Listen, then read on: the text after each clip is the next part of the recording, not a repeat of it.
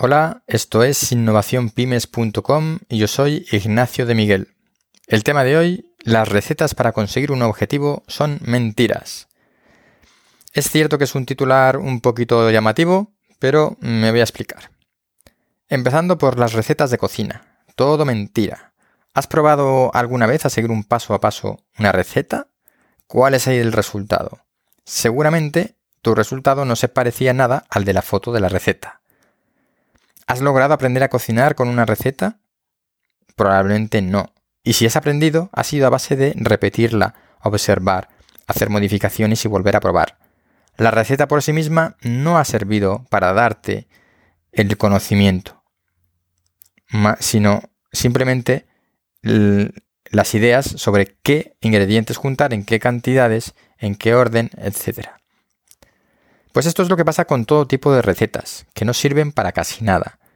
Y desde luego no sirven para obtener como resultado el producto para el cual están escritas. Esto entonces me lleva a decir que las recetas son mentiras.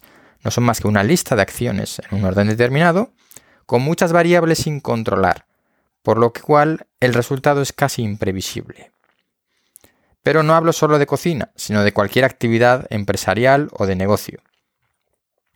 Las recetas para hacerse rico online son una estafa, al igual que los que explican cómo conseguir varios miles de seguidores en una red social cuando ellos no llegan ni al millar. ¿A que desconfiamos de esas recetas para hacerse rico online en un mes y para ganar miles de dólares o de euros eh, desde casa? Porque las recetas no sirven. Eso no quiere decir que no haya gente que lo haga, que lo consiga. Por supuesto que sí. Si una cosa he aprendido en los 20 años que llevo metido en la formación de una forma u otra, y sí, tengo una edad, aunque también es verdad que empecé muy joven en la formación, es que los libros y las guías que te enseñan a hacer algo son mentiras escritas. Para hacer algo solo hay una, un camino. Hacerlo muchas veces y de formas diferentes. Es entonces cuando puedes disponer de una guía que te sirve a ti para optimizar la consecución de tu objetivo. Así que la pregunta es, ¿entonces no tienen valor las recetas o los libros?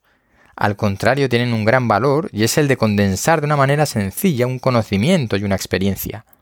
Pero solo son eso, recetas, experiencias, acumulación de conocimiento, con los cuales por sí mismos no se consigue el objetivo, sino que necesitamos ejecutar, probar y repetir para aprender y conseguir nuestros objetivos.